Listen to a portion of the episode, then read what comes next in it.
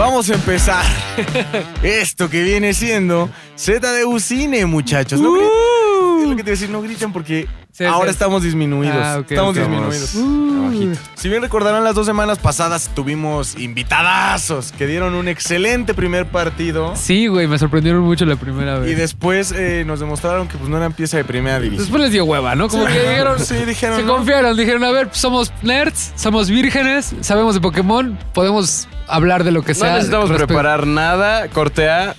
Ay, ay, ay. Tuvo que llegar que- Cristiano Rina- Ronaldo. Rinaldo. de Madrid.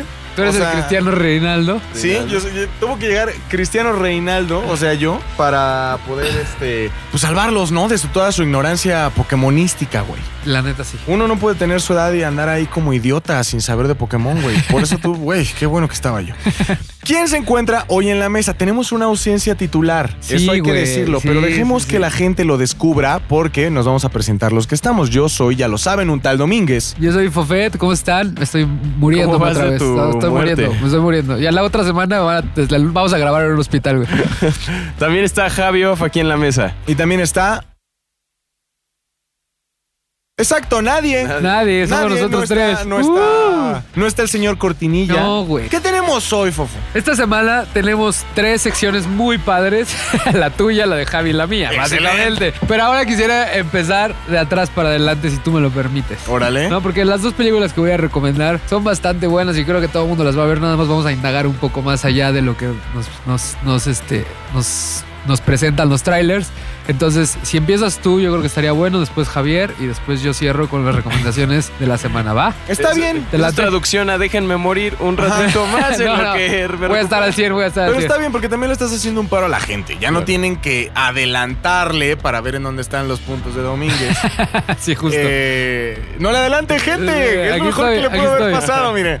Nada más tienen que escuchar este podcast los primeros ¿qué vi? 10 minutitos. 10 minutitos. Y, y vamos a estar. Tenemos que tener ahí, Bebo, por ahí una cortinilla reciclada Échate de una, los puntos de Domínguez. ¿Listo? Por favor, échate una cortinilla reciclada de los puntos de Domínguez.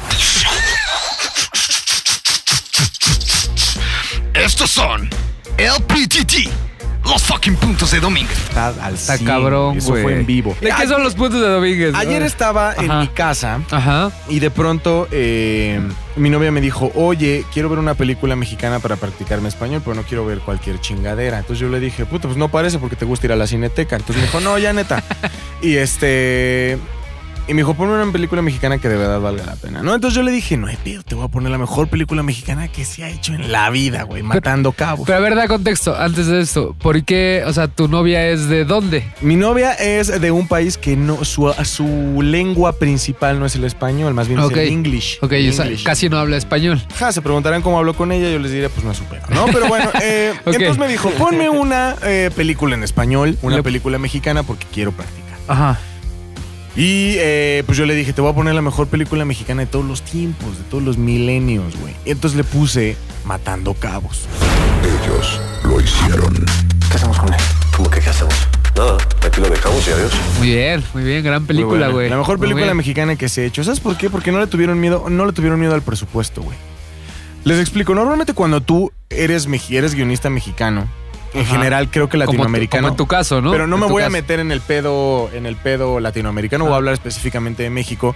Los guionistas tienen la mala costumbre de escribir barato, güey. ¿A qué te refieres con escribir barato, güey? Tiene muchísimas. Porque yo me imagino que están escribiendo en estas hojas que te dan en las quesadillas, güey.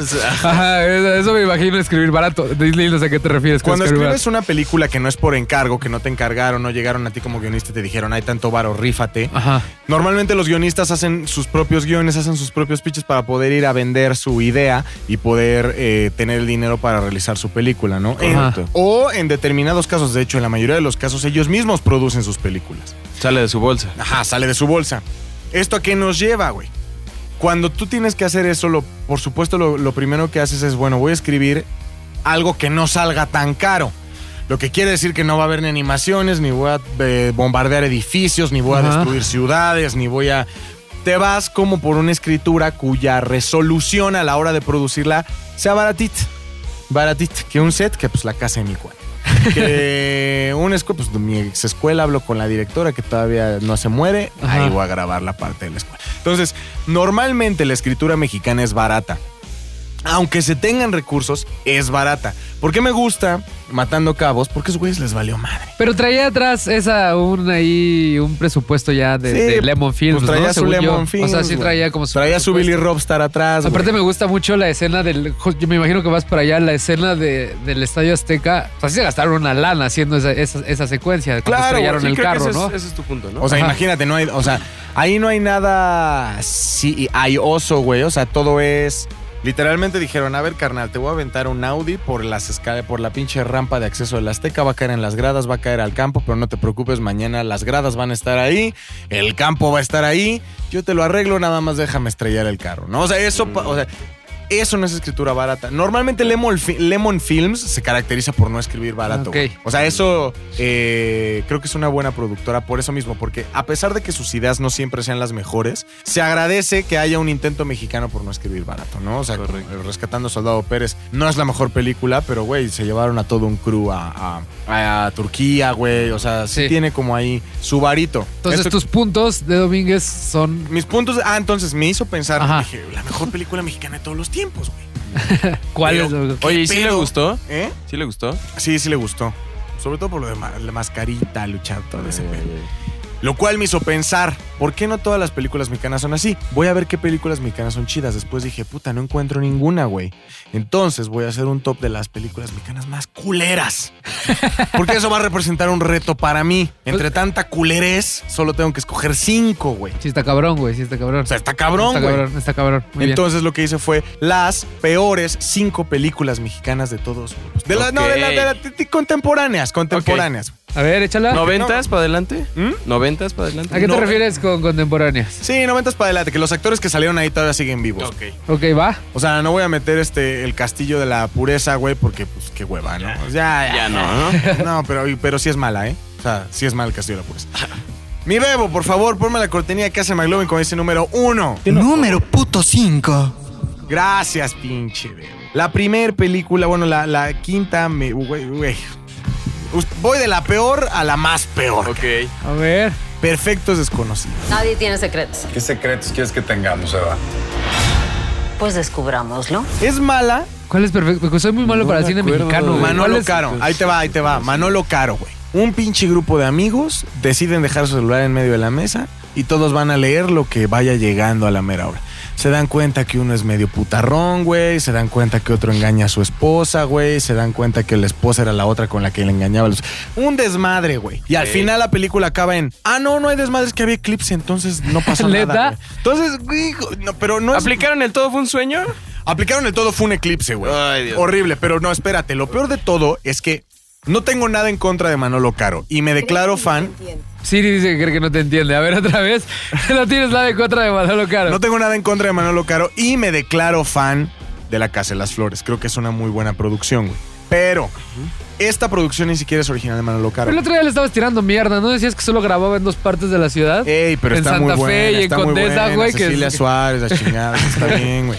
Y sí, solamente graba en la Roma y la Condesa, güey. Creo que todos los cineastas ya nada más graban de eso. Y en Santa María la Rivera, mi Santama, güey. Pero Santama lo ocupan para el barrio pobre. Eso me emputa también, güey. No cierto. tienen el respeto del barrio que Es tiene que tener el barrio donde nació Talía. Pero bueno, el punto es, esta película es un concepto que ya se hizo. El mexicano fue el último intento. Ya se hizo en Francia, ya se hizo en Italia, Ah, sí, ya es se el hizo en Estados Unidos, en España y en México, güey. Estamos hablando que es la quinta versión y ni siquiera está tropicalizada, güey.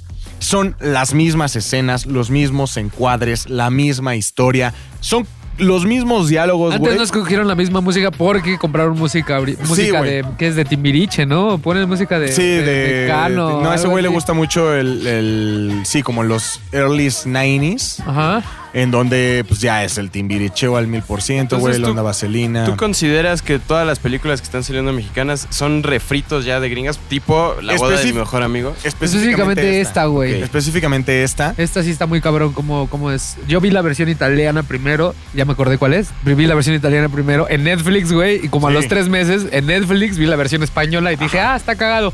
Y luego de repente vi el tráiler en, en- en la mexicana. Creo que hasta el tráiler es igualito, Es igualito, güey. sí, se mamaron. mierda. Ok, sí, tienes razón. Esta es la quinta mala porque a pesar de que hay muchos remakes mexicanos, esta se gana el peor, güey. porque no le cambiaron absolutamente nada, güey. O sea, a mí me daría pena decir que yo dirigí eso cuando realmente solamente fue un ejercicio de imitación, güey. Ok. Horrible. Manolo Eso- eso Caro, fue- muy mal. Ahora ahí va. Número 4. Número 4, chingón. Perfume de violetas, güey. ¿Qué te importa? ¿Qué me importa? De dónde sacas el dinero para pagarte los lujitos que te das. Perfume de violetas. A ¿Cuál ver, es esa, si güey? quiero ver la historia de dos chavitas que todavía no saben si son Ah, ya sé cuál es, güey. Ya, ya, ya. Que están en secundaria diurna, ¿no? en una secundaria de una, güey. Simplemente tengo que volver a visitar a mi jefa en la Santa María, güey. Te lo juro. O sea, justamente mi casa estaba ubicada en medio de la 4, de la 28, de la 2 y de la 26, güey. Todo en un mismo rango de espacio, güey. O sea, si Eh. quiero ver pleitos de chavitas que todavía no saben si son lesbianas, pero se están, o sea, se defienden de ese pedo, pero al mismo tiempo tienen una vida difícil, pero al mismo tiempo escuela, adolescencia, pero al mismo tiempo, cabrón, neta, no es mal pedo, me salgo a caminar por la Santama. Claro. O sea, no, Pero no ofrece nada la historia. No, no ofrece, ofrece nada. güey. No ofrece nada. Según yo, esa- es esa época del cine mexicano a principios de los 2000 que vieron que Amores Perros jaló y todas las películas iban hacia ese tipo de concepto de pobreza, de barrio, de como de la calle, como perfume de violetas, que era como lo mismo, veías lo mismo, lo mismo, lo mismo, lo mismo, con en un diferente contexto, ¿no? Como que la gente pro pobre, siendo pobre, sufri- sufriendo porque es pro pobre, tratando de salir adelante, ¿no? O sea, Había, creo que hasta esta película, eh, pero esta no tanto, la fórmula. Traté de no escoger películas que siguieran la fórmula mexicana, ¿no? La Ajá. fórmula mexicana del soy pobre, pero cojo un chingo, pero sufro por ser pobre, pero mira, otras chichis, pero ay, güey, ya volví a ser pobre y entonces tengo que robar y, y- y Sufrir, a huevo tiene que haber pistolas en la película. Mira, otra vez cogí porque. Suenan los enanitos verdes de pronto. Porque es una película mexicana y hay chichis y sexo y pobreza y pistolas y güey, ya, ya, Ya está hasta la madre. Entonces, esa fórmula del cine mexicano reinó por mucho tiempo, güey. Y sí, fue implantada por los. Amores Perros, que, Fue- que fue es una gran película, Amores güey. Perros, Pero güey. todo el Nicotina mundo... después lo hizo también. Nicotina, que también siento que está de. Está ah, como, no "Ay, mames, es que está raro". estoy apenas saliendo. El Hay búfalo de la noche, güey. Ajá, hay otra, no me acuerdo cómo se llama, que se termina aventando de periférico el protagonista, güey. No sé si alguien la vio. Si alguien la vio, tuitémela. Pero me acuerdo perfecto la escena que se avienta con el segundo piso que recién era nuevo, ¡pum! muere. Pero, y era el bien mismo co- pero- concepto. pero ya estaba bien cogidito. Ya era droga, desmadre, muerte. Cogidito. o sea, A por- huevo, güey. Entonces, yo creo que hasta cuando Iñárritu se dio cuenta de lo que provocó Amores Perros, dijo, a ver, sí, pistolas y cogidas. Pero, güey, o sea, no, no era Hay una para que se lo línea, tomaran no como... mamen. o sea, no era un canon, culero. Por eso tiene, tiene tanto valor la película que hablé la semana pasada de Cómprame un revólver, que es, habla de narcos, habla de la situación de lo difícil de los feminicidios, pero contada de una forma mucho más cuidada, casi casi cine europeo. Entonces tiene un chingo de valor esa. De hecho, no sé, y, y no sé si era solo yo porque estaba medio enfermón, Ajá. o, o yo tengo 27 años. Ajá. Y si el público se siente identificado, tienen que tuiteármelo, güey. O sea, tiene- así, hashtag me identifico, hashtag chinguese unas palomitas. Ajá. Yo, a los 27 años, obviamente, en los dos primeros 2000 yo no tenía la, a- la, facibili- la facilidad, güey. La facilidad. Claro, del la, habla, La ¿no? facilidad. ¡Qué chingón! Hijo, y no estaba Rodrigo para ver el único chiste bueno que se aventó. Pero bueno, yo no tenía la facilidad de acceder a pornografía muy fácil, pero obviamente eres pequeño, bueno, tu adolescencia, Ajá. todo te está creciendo y necesitas pues ver escenas de sexo, ¿no? Recurso. Entonces, no, tenía mucha pena para ir a comprar pornografía a, a un puesto, güey. No había internet para poder ver porno en tu casa, güey. Lo que hacías era ver cine mexicano. sí, claro, como para compensar. A huevo, güey. Y le adelantabas, güey, a las escenas, este, pues acá de la, Sí, claro. de la costada, güey. Es como le haces con Game of Thrones. Para, para los que. na- para, seguramente nadie sabe este pedo, pero a, a Luis le caga Game of Thrones. Sobre todo le caga porque todo el mundo habla de él. A mí ya me caga porque me cagó la última temporada, pero bueno. El punto es que el güey lo único que hace es ver los resúmenes de pornografía y de muertes y ya va, va a la par. Es muy Ya fácil. entendiste Es- todo. explícales, explícales cómo, cómo ver Game of Thrones en un día. Es muy fácil. No me gusta Game of Thrones, pero tampoco me gusta no entender de lo que mis amigos hablan. Es por eso que, uno, no tengo amigos matemáticos y dos, güey. Normalmente, cada final de temporada, como sé de que mis amigos van a estar hablando de todo esto, Claro. hago dos cosas, güey. Busco en YouTube, güey. Resumen Game of Thrones, Ajá. capítulo tal. Y ya ahí en YouTube me sale todo, Todo el pedo. resumen y digo, ya tengo todo el pe- Pero me falta lo más importante. Abro una pestaña nueva en el explorador. Pero me en navegación privada. en navegación privada y, e ingreso a Pornhub, Ok. pornhub.com. ¿Y qué pones? Lo mismo que puse en YouTube, güey. Resumen Game of Thrones, capítulo Qué 5, chingón. temporada 8. Y ya las puras de Y acá. entonces entonces ya me sale el puro, los puros acuchillamientos, güey. Ya te ahorraste, yo cuánto, no sé cuánto le he invertido de mi vida por ver todos los capítulos, ya lo hiciste tú en un día. Y mira nada más. Así háganlo, ya les recomiendo que lo hagan. Este Háganlo. punto. Qué buen método. Qué bueno, pero es lo que yo hacía. Si se sienten identificados con, conmigo, por favor, pónganle hashtag yo también no veía porno. ya puros veía, mil hashtags hoy. veía cine mexicano. ya Muy bien, muchachos. Ok, ¿cuáles vamos? Número 3. Número 3. El otro día, güey, A ver. me acordé que hace mucho tiempo fui a ver una película dirigida por mi queridísimo, queridísimo Diego Luna, güey, ¿Cuál? que se llama Abel. No, así no se hacen los hijos. ¿Cómo se hacen? Abel. Ah, sí, sí, sí. ¿La del sí. chavito? La del morrillo, ¿no? Un chavito que se cree adulto, güey. Pero como que le quieren dar acá como... En la película no sabes si es como, como que tiene poderes. O hay un momento en la película en el que dices, chale, güey. O sea, neta sí se cree adulto, pero no tienes esa... O sea, creo que la premisa es bastante mala. Y aparte, la cuando, la- cuando te das cuenta que la mamá de Abel es la misma actriz que salía en Fonda su silla en Canal 11. ¿Cuál es eso, güey? Ah, güey. No veían Fonda su silla en Canal No, 11, güey, güey. ¿qué es eso? Ah, es que yo veía mucho Canal 11, güey. Ajá. Fonda su silla era una serie de comedia. Que adivinaron, sí, se grababa acá en la Roma, güey. Pero era comedia, güey. com- sitcom mexicana. Y entonces, eh, la mamá de Abel es la misma que salía en Fonda su silla. Entonces, pues ya para mí, ya un papel dramático ya no se me hacía. Claro. Ya era así como. Sí, como que eh, tú- soy- tú la ves pura comedia. Es como si Cándido Pérez hacía, hiciera drama, ¿no? Es correcto, güey. Ajá, entiendo. Y entonces el chavito, eh, mal actor, digo, y no me digan, ay, ese es un niño. Hay niños, güey, que están Bueno, nominados sí, a los sí, sí, claro. sí. O sea, escogieron un chavito que se veía agropecuario, porque ese era también el, el- el pedo de la, de la película. Dijeron, a ver, el casting, requerimientos, niño, silvestre.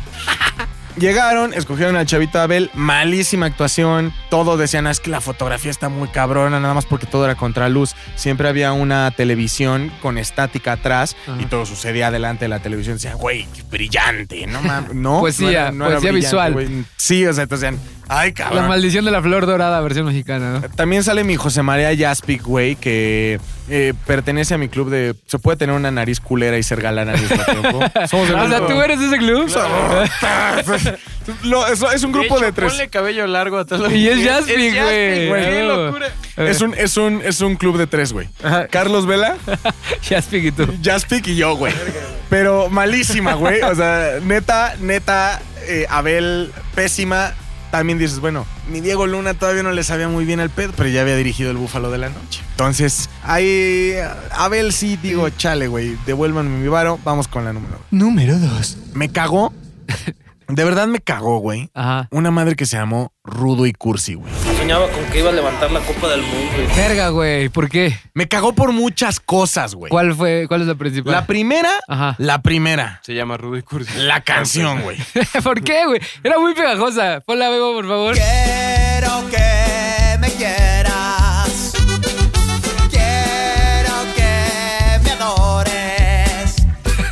Está cagada. Porque todos qué mis mal. amigos decían, ¿ya escuchaste la nueva? Y yo decía, güey, no te respetas como millennial, güey. O sea, no se necesita ser muy conocedor ni saber de cine, güey. Diez cosas de odio de ti, Dios, diez cosas que odio, odio de, de ti, ti? acaba con esa canción. Claro, totalmente. No es una película de conocedores y Canal 7 nos la ponía cada domingo a las 10 de la Cierto. noche, güey. Y que digas que es nueva, güey. ¿Qué tipo de millennial asqueroso eres tú, güey? Que no puedes reconocer. Ah, no, no, no la había visto. Ajá. La cantó el Juan Son y todos. Ay, güey, el deporte la cantó, güey. Y ahí vas, güey. Ahí me uno, me uno a este pedo. me uno a este pedo. Odio a esa generación que ahora tiene 20, que, que los pone como en un altar a todos estos güeyes cuando 10 años atrás ya lo, lo hizo alguien más. Sí, güey. Tienes toda la razón. Y después- Odio, incluyendo a Javier, que tiene 20. Los Todos, odio ay. Gael García y, y que cantó y dime que me... que- Ok. Güey, horrible. Bueno, pero la canción, Pero la no película, fue- ¿qué pedo? Güey, ¿Ya no? ¡Vete conmigo! es que güey me emputa. Mira, Mira, Güey, una de mis escenas favoritas es cuando no se ponen de acuerdo en el penal, güey. ¿De qué vas? es que... Me impresiona que la gente de provincia, güey, le gusta esta canción, esta película, güey. Porque se... Porque representa todas las cosas de los que los del DF o ciudades, mis, para mis amigos de Ajá. Monterrey, de Guadalajara, Ajá, ajá. Guadalajara, hermoso lugar, casi no hay tierra. Me acabo de acordar de algo. Ajá, ¿de qué va? Representa, estos dos personajes representan todo lo que nos burlamos de provincia, güey. Desde el tono, güey. Desde el tonito de hablar, que por cierto, no le salió, o sea, a mi Diego, a mi Diego, güey, No le salió a mi Diego. A él García, pues todavía dices, bueno, Que lo vuelve a hacer en Narcos, ¿no? Un poco. Y dicen que es forzado. Yo no he visto la última temporada de Narcos y dicen que es forzado su... su, su no sé, No, te voy a decir- ya lo practicó. ¿Ya lo practicó más? el peor es que cuando hablas como norteño, no, o sea, nada más sale. Nada más Ah. sale. A ti te salió en la entrevista con nuestros amigos Con de nuestros Vagando. amigos de Vagando. Le Ah, salió el- Pagando radio, saludos, Entonces, nada más hablas y se te va saliendo el tono. Entonces, y se suena como natural. El pedo de mi Diego es que puja, güey. A ver cómo es. Entonces, ya, ya, ya, ya. ¿entonces qué? ¿Qué? Te estoy diciendo que ¿Cómo la, que la droga, el penal para la derecha. Entonces, güey, no, mi Diego, no, no, no hay que pujar. La gente del norte no está cagando todo el tiempo, güey. O sea, el acento está ahí. Era hay su un- propuesta, era su propuesta. güey. Ahí hay un acting que le hubiera, desa- o sea, muy desafortunado para mi gran Snapsky, güey. Ajá. Eh, y aparte la historia se me hace muy pedorrona. O sea, esto de yo soy portero, yo soy delantero, tú juegas en las Chivas, yo juego en el... Sí, pues como back to basics, yo ¿no? juego en el América, güey. No, y- irte a lo básico. Ajá, Ajá. y luego llega una venezolana, y o sea, que Ajá. estereotipo tras estereotipo tras estereotipo. Pero pues, ¿por qué pegó, güey? Pues porque mi Diego... Pues por lo mismo, güey, estereotipo, tras- porque es fútbol, güey, porque fútbol, es... güey. O sea, América, Chivas, güey, Diego Luna, Gael García. O sea, estaba... Según yo, son de esas películas que están, están armadas para que peguen con ciertos elementos. O sea, ponen elementos muy generales que le van a, le van a pegar a la gente. Como mis Reyes contra Godines. ¿Por qué metió 70 millones de pesos el primer fin de semana? Porque está, mira, Son mandada a hacer, mandada a hacer para, para llenar salas de cine. de esas Ya. películas que se hicieron en un, en un focus group, güey. Claro, totalmente. ¿No? Esa- Y esa- fueron esa, armando güey. el guion de acuerdo a las Ajá. opiniones de la gente. Oye, hablando de, de provincia, güey, de que te burlas de ellos, Majo Petit, seguramente les escribe a ustedes, puso, el oso hombre se ganó el premio al hater número uno. Típico chilaquil sintiéndose superior. Carita, ¿eh? carita enojada. Que respete mi ciudad. Yo amo, o sea, habla de Guadalajara. Ah. Yo amo, yo amo CDMX y a los chilangos. Maldito, dile a tu mamá. Emoji de risa, emoji de risa, emoji de risa. No sé qué dijiste de Guadalajara, güey, pero te mandaron un mensaje de acá. Yo de Guadalajara no dije nada. Ah, que era un pinche rancho de polvadera o Eh, algo sí, así. no dije dijiste. nada al aire. A ver, para empezar, mi queridísima, mi queridísima Majo Petit. Majo Petit. Eh, yo sé que tú amas el DF, lo acabo, me acabo de enterar. No tiene por qué ser recíproco. O sea, es como en el amor. O sea, hay muchas. Yo me he enamorado mil veces y no es como yo te amo, me tienes que amar. No es así. y yo no dije nada de Guadalajara. Nos encontrábamos en una parcela alejada de Guadalajara. En el güey. estacionamiento del, del estadio Akron, ¿no? Justo. al lado del estadio Akron, en el estacionamiento del estadio Akron, el baldío junto al estadio Akron o a las faldas del cerro, literalmente. Cualquiera de esas descripciones cabe perfectamente para describir el lugar que nosotros, en donde nosotros nos encontramos. No era Guadalajara per se. Si había polvo. Ay, ocupé per se y bien, entró bien. Eh, sí. Cabrón, me Ah, emocioné. entró, pero Señor cabrón. Fifi. Entonces, la verdad es que no tienes por qué sentirte mal, no, no, no ofender a tu ciudad. En todos lados hay polvo. Por supuesto que se va a alzar más el polvo en donde no hay pavimento. O sea, en la Ciudad de México, pues a veces no, no se alza la polvadera como se alzó allá. Guadalajara, muy bonito lugar. Nos quedamos en un gran lugar, no te preocupes. Guadalajara chingón, el corona, polviento. Número uno. Número uno. La peor, a ver, la pinche peor película mexicana del mundo. Y después de esto quiero que Javi me diga su peor película mexicana. Nunca en la vida me había salido de una puta sala de cine, güey. Jamás en la vida me había salido de una puta sala de cine. Hasta que entré a ver Morgana. ¿Cuál es, ¿Qué es Morgana, güey? ¿Qué es Espero- un Morgana? No mames, es una película de terror mexicana, güey. Ajá. En donde sale, no sé, creo que es una amiga de Arthur, pero no es porque sea una amiga de Arthur, es porque es. es eh, Porque es el que la conoces. Ella, ella casteó, güey. Ajá. Este, Luis Felipe Tobar es como un viejito conserje chamán que sabe qué pedo con la vida. Es el alma del niño que le arrebataron a esa pobre feliz. Mi problema con Morgana es que de por sí ya estaba aburrida y los. O sea, estaba como lentona y todo eso, pero cuando me salí de la película. ¿Es de terror como al sur del país? Como ajá, ¿En como- Yucatán, como una madre así? Provincialgo, provincialgo. No mames, güey. Y entonces, güey, yo me salí cuando vi que la barba de Luis Felipe Tobar estaba pegada, güey. El pedo es que cuando, cuando vas a pegar una barba, cuando vas a poner un prostético, tiene que ser lo suficientemente tupida para que no se vea el diurex. O, o- que haya un poco de presupuesto para contratar a alguien profesional, ¿no? Ajá. O por lo menos retrasas la filmación dos semanas para que le crezca barba, de Barba. verdad, güey.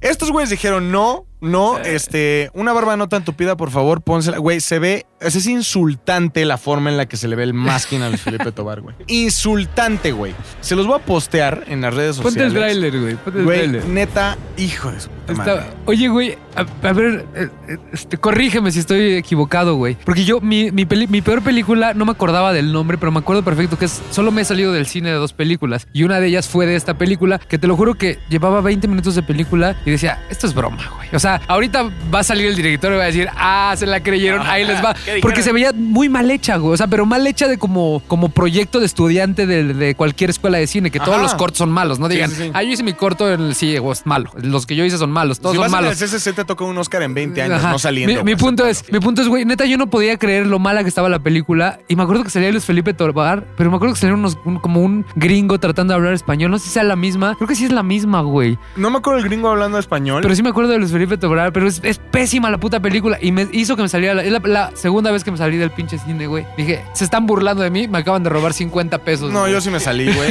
Sí. Me salí. Se está mofando, güey. En ese tiempo, una novia que tenía me dijo, es que no mames, yo qué puta pena. Le digo, no mames, está oscuro, me vale madre. No mames, ¿qué tiene? y güey? todavía no soy los hombres, güey. Así que ya... Qué cagado, güey. Ahí se ven, me salgo. Morgana, la peor película Posteala, güey, mexicana en la historia, güey. Oye, ¿Cuál es tu este. peli- peor película mexicana, güey? Cañitas, güey. No la vi, no güey. tuve- Cañitas. Güey, hay que tener sentido Es común que, para güey, decidir qué güey, ver, güey. neta, Esta bueno, no la veo, esto sí la veo, esta Era no la joven, veo. más joven de lo que soy actualmente, güey. Y dije, será una buena idea ver Cañitas, güey. Carlos Trejo, güey. ¿Y la Sí. dirige Trejo? Sí, él güey. mismo, güey. La Pero ¿sabes él qué es lo peor, güey? Si crees que tenemos malos valores de producción en México como tal, güey, esta se pasa de verga, güey. O sea, neta, es como ver una telenovela, pero Mal hecha. mal hecha, güey. O Sí, sea, de, comedia, de, de- ni siquiera la iluminación es como de, güey, vamos a hacerlo medio oscuro para que se sienta un pedo gótico, güey. Nada, o sea, estás viendo así una oficina de una escuela, está mal hecha, güey. Es una comedia, es una vil comedia, güey. Qué chingón, güey. Yo quisiera ver algo realizado por Carlos Trejo. Yo, yo nunca vería cañitas, güey, Pero, pero. tuvo un estreno en el cine, güey. Eso es lo más impresionante que Sí, ¿quién le distribuyó, güey? Alguien le tuvo que meter varo. No, o él tenía mucho varo para meterle varo a la distribución, o convenció a Cinépolis de alguna forma de decir, güey, te conviene distribuir, o a Corazón. ¿Cómo se llama? Corazón. Film. Corazón Film, yo iba a decir Corazón Atómico, esa distribuidora mexicana, o Videocine. Alguien, alguien tuvo que convencer para que estuviera en las salas de cine. Pues cuesta una lana distribuir las películas, güey. Yo lo único que quiero ver de Carlos Trejo es la pinche putiza que se va a dar con Alfredo Adame. Este, ¿Cuál es tu película? Tu película, la peor película mexicana Es que, de la es historia. que no me acuerdo cómo se llama, güey. Yo me acuerdo, les voy a decir las tres cosas que me acuerdo de esta película, igual de alguien la cacha. Me acuerdo que era, era en una zona como Maya, no, no sé si era Quintana Roo o Yucatán. Me acuerdo que había un policía gringo, o había como gringos intentando hablar mal español. Me acuerdo que era sobre La Llorona, no la última que acaban de sacar porque es producción gringa. Me acuerdo que la vi por cuando tenía 20 años, es- estaba en los cines, o sea, estamos hablando del 2005 por ahí, más o menos, ¿No es 2004. kilómetro 31? No, no, no, no, no, no, no, no. Y me acuerdo que el póster era La Llorona. Era así La Llorona, al, al full de pan, de- del póster. Pero no me acuerdo si era Jerico, Yolico, Yelico. No me acuerdo, güey. No, pero no era Morgana, porque Morgana. No, no era Morgana, güey. No, Ajá, no, no era Morgana. O sea, me acuerdo de esos tres factores que neta a los 20 minutos dije, este pedo es una burla, me voy a salir. Me- iba con una exnovia en esa época que se llama Paulina y le dije, güey, vámonos, vámonos. Y me, y me volteé a ver y me dice, sí está culera, ¿verdad? Y yo, sí está culera. Porque ya estaba esperando, porque desde esa época ya Ah. veía mucho cine, entonces ya estaba esperando que, que yo diera mi opinión de lo que estábamos viendo. Dije, güey, vámonos. Está,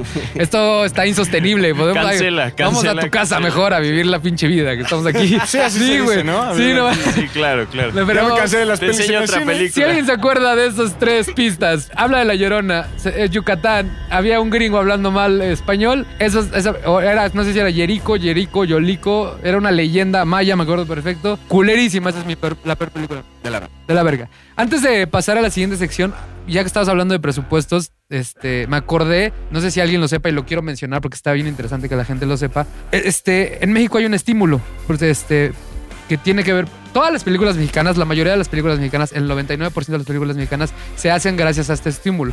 El estímulo 189. ¿De qué va?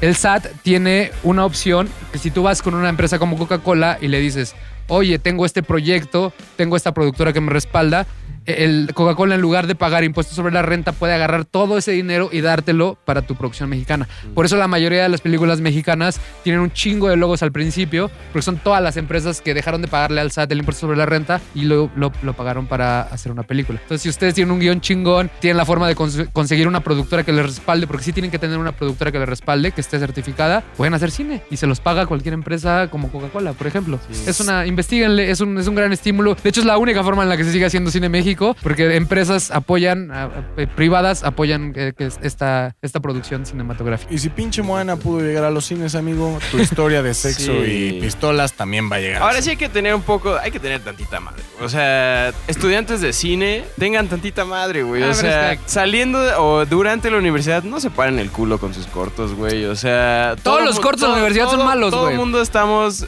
y los que intentan hacer cine, güey, hay que tener tantita humildad. Síguele echando, güey, síguele echando. No te pares las nalgas nada más porque, ay, ya tengo mi Serás bueno, no ahora. Bebo, ¿podemos cerrar esta cortina, por favor? Y abrirla del pinche fofo, güey. Esto fue LPGT Los Puntos de Domingos. Wow.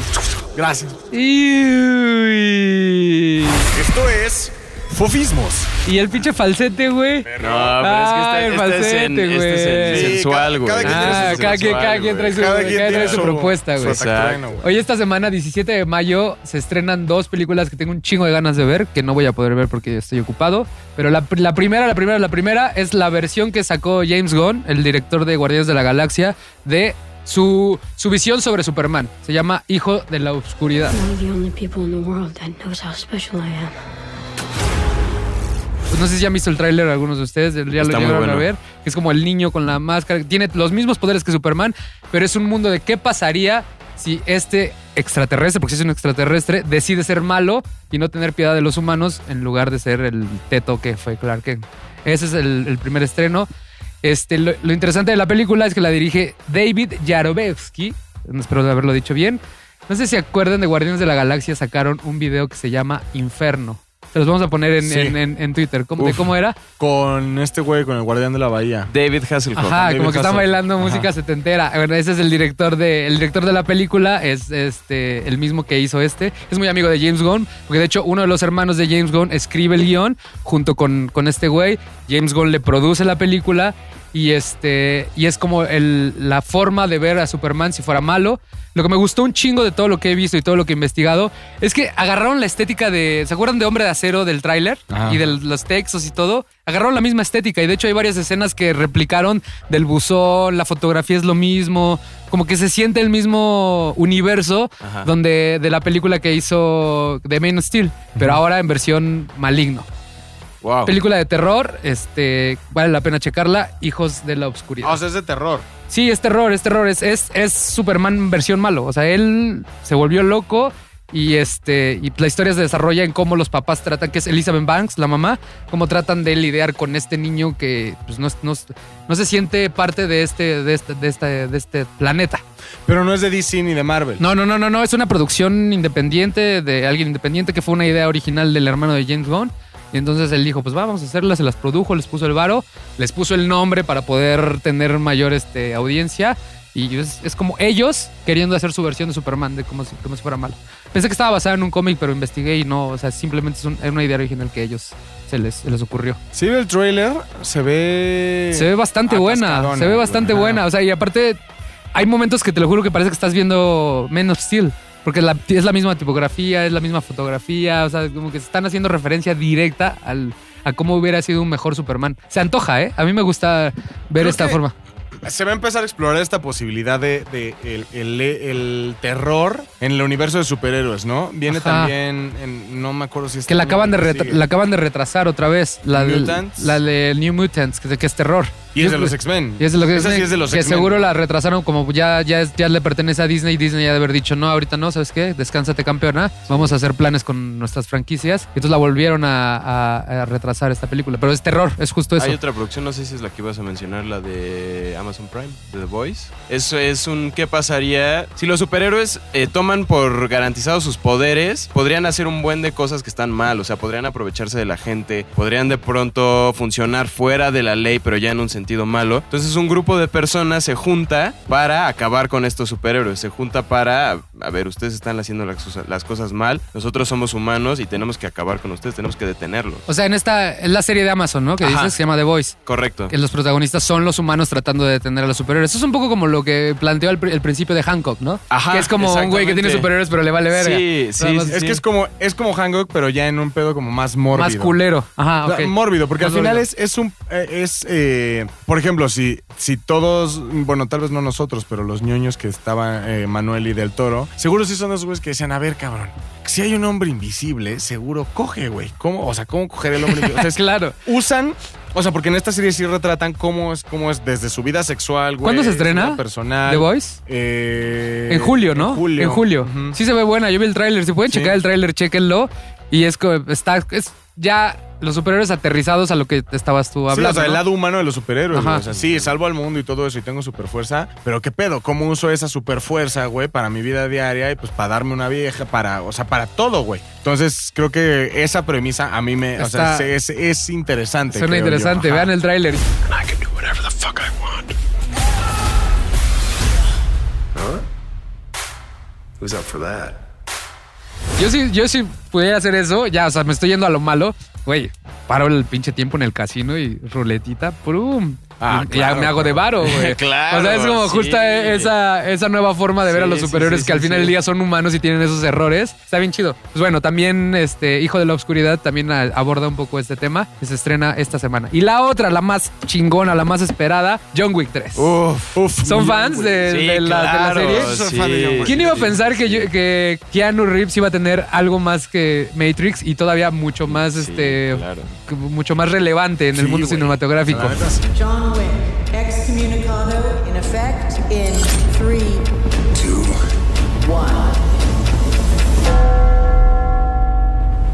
Esta es la película de entrada, de entrada, de entrada. Rotten Tomatoes la calificó con 95%. Pero hay gente que no sabe ¿Cómo funciona Rotten Tomatoes? nada de John Wick. Bueno, vamos, vamos a ver contexto. Yo les voy a explicar de eso. Crossover de secciones. Crossover de secciones. Ok, va. Ajá. Eh, a ver, ¿por qué funcionó John Wick la primera y la segunda? Es muy difícil hacer una, trilogía, una trilogía de acción que funcione. güey. O sea, hemos visto ejemplos a lo largo de la historia con películas de acción malas, malas, malas, malas. Y la premisa de esta, si la leyeras simplemente en papel, sería, a ver, un hombre que es eh, asesino, que tiene una venganza y se va a chingar a la mafia rusa. Podrías haber visto esa... Cualquier película, mil veces. Cualquier película mil veces. Pero lo interesante de John Wick y por qué siento que funciona es porque desde el principio tiene la tarea de establecer un universo nuevo. O sea, no se queda solamente con la historia de este es el asesino. Desde el principio te va dando pequeños guiños a que existe una sociedad de asesinos, pero que tienen ciertas reglas, que tienen un código de honor que no les permite de pronto asesinar a alguien si está dentro de las instalaciones del hotel. Que el hotel como tal es otra categoría completamente interesante, donde es eh, dentro de este lugar nadie puede asesinar, tienes todas las facilidades para obtener armas. Pero a ver, para- a ver, a ver, a ver, a ver, a ver, a ver, a ver, a ver, aguántame tantito. John Wick es un asesino, ¿no? Correcto. Vamos contextualizando para A ver. Todo empezó Sí. porque este güey era un asesino, Sí. Su esposa se muere de cáncer, se retira y le matan a su perro. Antes de, a ver, antes de que se muera de cáncer, él decide terminar con su vida de asesino para irse a vivir con ella y vivir una vida tranquilo. Después de eso sí, se muere de cáncer y le deja un último regalo, que este regalo es un perrito todo bonito. Ajá. Y unos vándalos llegan. En eso él se da, él se va a dar el rol con su nave, este, y unos pinches rusos deciden robarse el coche en la noche, llegan, se roban el coche, a- matan a su perro y se van. Y en la mañana él decide cobrar venganza con estos tipos y se dan cuenta de que no molestaron a un güey X, o sea, se Sí, enfrentaron con el John asesino más cabrón Ah, del Más mundo. cabrón, Que aparte ya tenía una fama cabrón. Todo el mundo le tiene miedo a John Wick. O sea, todo el mundo sabe que él era el... El asesino. Luego, en la 2, ¿qué pedo? Eh, en la 2, eh, John Wick ya está con un... Ya se decidió a que va a ser asesino otra vez. O sea, ya dijo, esta vida es parte de mí, ya tengo un nuevo perro que es un pinche bulldog Ajá, enorme. ajá. Y entonces dice, ya, me voy a dedicar ahora sí a exterminar por completo a la pinche mafia rusa. Entonces se va, se enfrenta a mucho más enemigos de por sí. La primera película tiene una, un, un conteo de muertes de 77 muertes. Sí. Y la segunda se la mama y se va a 128 personas Y la tercera seguramente Y la tercera va a ser un pinche descague. Ok, así, una vez teniendo contexto, ¿por qué funciona John Wick entonces? Porque la primera película eh, tiene una estructura medio similar a las películas ochenteras, que era esta acción un poco más sencilla, o sea, no se, no se clavan con que la trama sea específicamente complicada, pero como decía, establece un universo, es ninguna otra película ofrece lo que John Wick, John Wick porque no tienen este universo que, que hizo que la gente se interesara más. Estos asesinos que tienen un código, que tienen ciertas reglas, en donde de pronto tienen códigos para decir, llega al hotel y dice, está abierta su lavandería.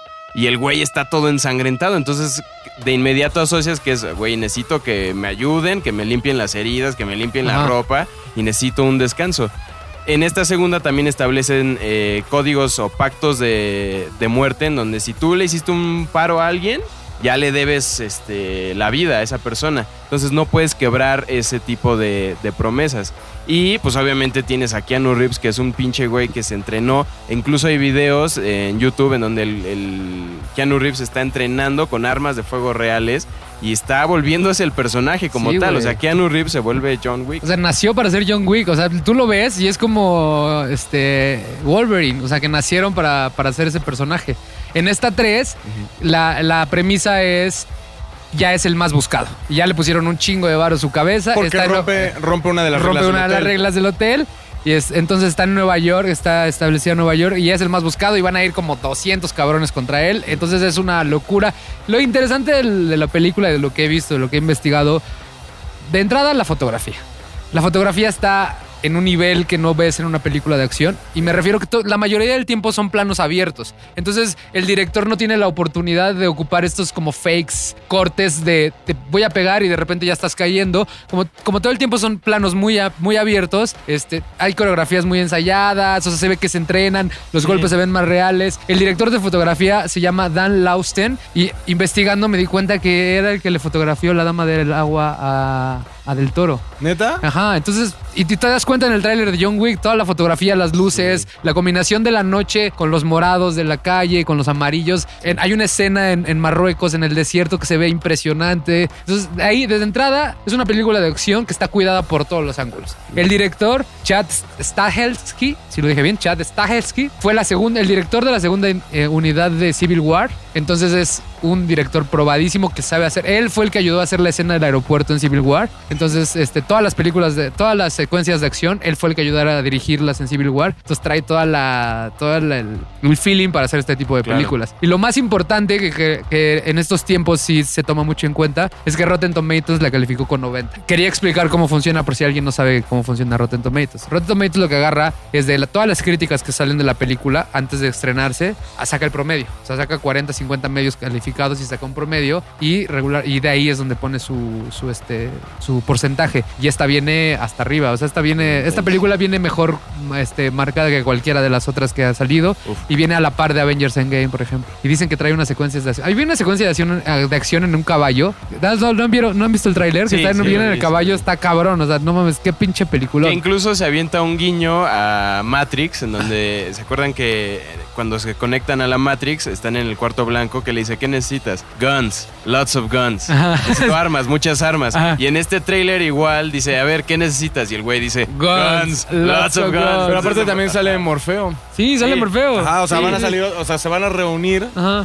Morfeo y, Y- Neo y- otra y- vez. Que ahí es donde viene o lo que creo que debió haber sido un buen trabajo de guionismo y de dirección en esta tercera, porque como decía, hacer una trilogía no es fácil. En, en la primera es un poco una historia más sencilla, en donde tienes menos muertes, pero también es un poco más creíble la acción. En la segunda expanden sobre este universo que ya tenían de asesinos, pero también lo vuelven un poco como que ah, doblan, lo- lo- ajá. doblan, doblan un poco las reglas en, en el sentido de que de pronto ya se vuelve más fantasiosa la acción, o sea, de pronto ya tienes a John Wick con ya tres balazos encima, pero aún así está dando una coreografía cabrona, Eh, gira con el freno de mano el coche, y ya sale volando un güey en tres pisos hacia el lado, o sea, se vuelve un poco más fantasiosa y eso no lo puedes volver a hacer en una tercera película porque la gente dice, "Ay, como que no funciona tanto, es como ver... eh, ¿O sí? Rápidos y Furiosos. a lo Ah, que iba Rápidos y Furiosos, pero ya funciona una vez que ya estableciste eso. En la 4, cuando Toreto sale volando de un puente a otro y la agarra, Y entonces así de, te quedas, "Ay, te güey". quedas un poco como de sí, pero en las anteriores no había visto eso, entonces no te la compro tanto. Ya para las 7, que los coches están volando en Entre los edificios, edificios, pues, güey. sí, ya esto es rápido. y Esa- secuencia en Dubai.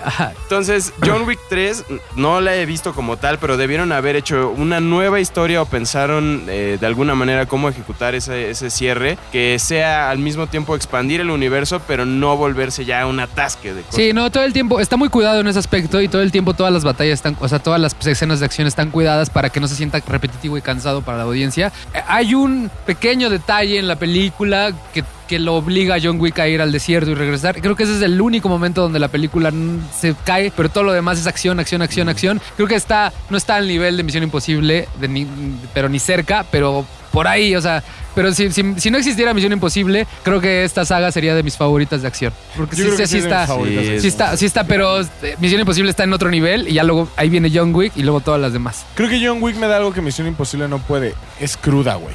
Ah, sí, O sea, sí, las la muertes son, Sí, porque es- son totalmente... Pues las ves, güey. Sí, sí, sí, sí, sí, claro. Y, y estaba leyendo que van a sacar un evento para Fortnite de John Wick. Ustedes que son chavos, explíquenme qué significa toda esa oración que acabo de Yo nunca he jugado Fortnite. Ok, bueno, si alguien de la audiencia sabe, pues yo la que nada más les estoy informando, van a sacar un, un evento especial para Fortnite de John Wick 3. Hasta para los videojuegos soy anciano, güey. Juego Red Dead Redemption.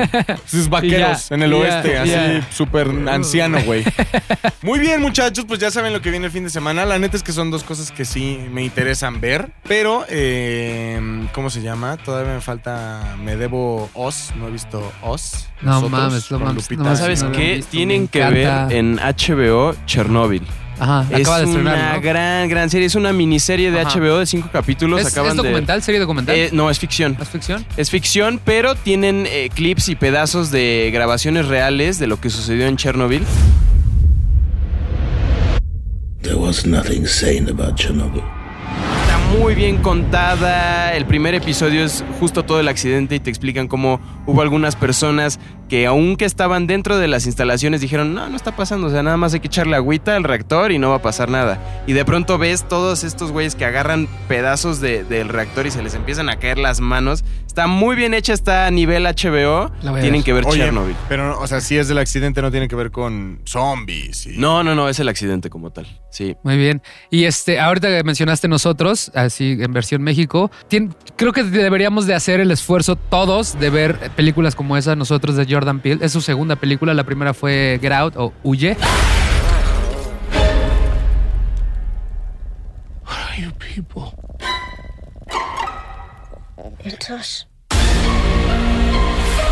Y este, solo les voy a decir, nunca van a ver una película de terror que tenga tanto humor negro y te haga reír tanto. O sea, es fabulosa la pinche película. A mí Get Out no me hizo, no me, no me, no me dio miedo. No, no es que no da miedo, es que es, No. es que es terror psicológico. O sea, es como ponerte en, en un, en, un, en un como contexto de incomodidad, de decir, Exacto. ay, güey, no mames, ¿qué pedo? ¿Por qué? Es lo mismo con Oz, y, pero ya le agregó humor negro. O sea, ya se superó. me, me- me emociona mucho este director. Solo tiene dos películas, Jordan Sí. Peele, y es un pinche genio. O sea, ¿Viste neta. el video que salió ese güey bailando? Sí, sí, sí. Él es el host de la nueva versión Zone. de, de Twilight Zone. Entonces, y, véanla, por favor. Lo único que les puedo decir es, creo que es mi película favorita que he visto en los últimos dos, tres meses. Nosotros es un maldito peliculón. La voy a volver a ver. Y este tiene que ver mucho con la forma en la que él dirige sus, sus momentos.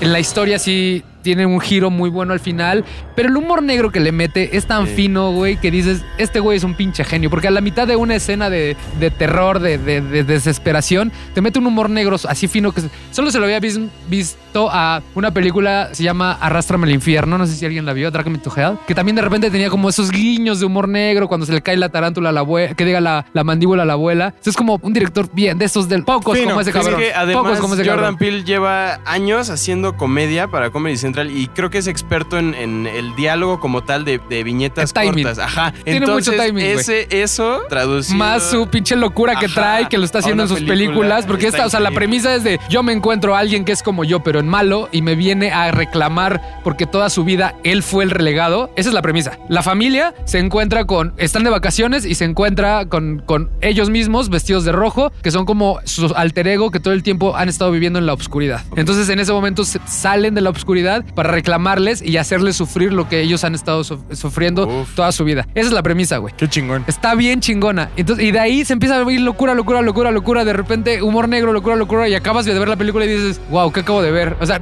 tenía mucho que no había visto una película así de original como la de nosotros. Véanla. por La voy a ver. Y por último, les voy a dar una recomendación. Dale. Dense la chanza de aventarse eh, los 10 capítulos de Death to Me. Just heat it up at 300 and leave it in for 35 minutes. Thanks, Karen. It's my take on Mexican lasagna. Great. Jeff and I can't imagine what you're going through. Well, it's like if Jeff got hit by a car and died suddenly and violently. Like that. Está en Netflix. Sí, sí, sí, sí, vi que la acaban de Christina estrenar. Applegate. Ajá, sí, y, y vi que está súper bien calificada, güey, que es una, es una gran serie. Güey, Sí, sí, sí la vi. es un guion así de. Va a ganar Emmys, güey. Ok. O sea, va a ganar Emmys. Va a ganar Emmys por actuación, güey. Va a ganar Emmys por guionismo. Por serie güey. de comedia, seguramente, ¿no? No es que no es comedia. comedia, es drama? Es drama. Pero obviamente, si, te, si, si tu productor ejecutivo es Will Farrell, pues ahí tiene que traer su Otro chistoreo. pedo, otro pedo, otro pedo. otro Pero es. Güey, véanla. No hay forma en la que se las tengan que escribir. Tiene que ver Pero a ver, un- échate una sinopsis. tiene, que, no con- tiene que ver con un pedo de tanatología, güey. O sea, son, son. Es una mujer que pierde a su esposo, güey, porque lo atropellan. Pero, o sea, es lo único que les puedo decir. O sea, una mujer pierde a su esposo porque lo atropellan y se hace muy amiga de una chica que conoce en un grupo de ayuda, ¿no? Para, para pues, decirle adiós a los que se murieron, güey.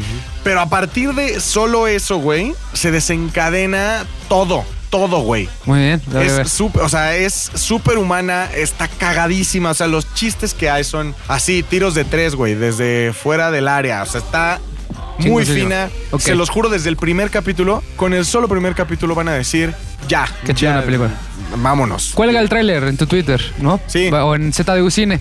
Que por cierto, síganos, arroba ZDU Cine. Arroba ZDU Cine. Cine también. ZDU. Pueden seguir también a, a, a Javi Off, ¿en dónde? Eh, en Twitter como arroba el Javi Off y en Instagram como Javi Off. También pueden seguir a mi querido Fofo. Fo.fet en todas las redes. Si usted quiere seguir a los que no estuvieron aquí, escuche otro de los podcasts. porque- Bueno, y este Rodrigo Ah, es sí. MC Lovin, ZDU en todas sus redes también. Hombre Cortinilla. Hombre Ajá, Cortinilla. y las tuyas. Eh, Las mías son arroba tal Domínguez. Muchas gracias a todos los que nos escriben en Instagram. Este, a todos, a todos, a todos. Sí. Todos tiran buena onda, Oye, gracias. Un, un saludo especial eh, que hoy me escribió un, eh, un cuate que se llama Ed Parrao, que Ajá. hace una chamba de, de VFX en Canadá. Ajá. Que Porque justo el, el podcast anterior ex- eh, expliqué un Ajá. poco de- del VFX y me dijo, oye, este, cualquier duda que tengan sobre VFX, Ah, yo les chingón. puedo ayudar y demás. Nos- Me contó que en Pokémon, eh, en la película de Pokémon hubo más de 20 mexicanos chambeando, Trabajando. involucrados. así Deberíamos que un hacerle una, una.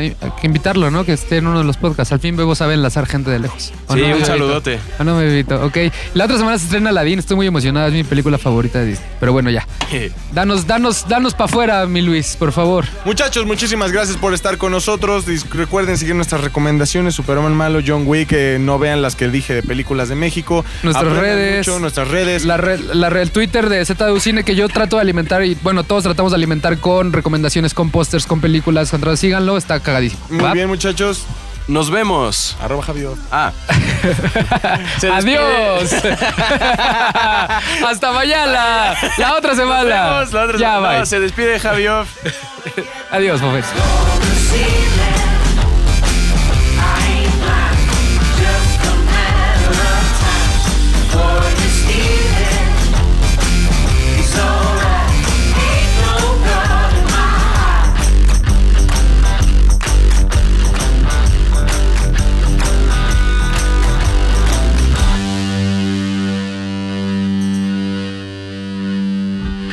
ZDU Cine es una producción de ZDU.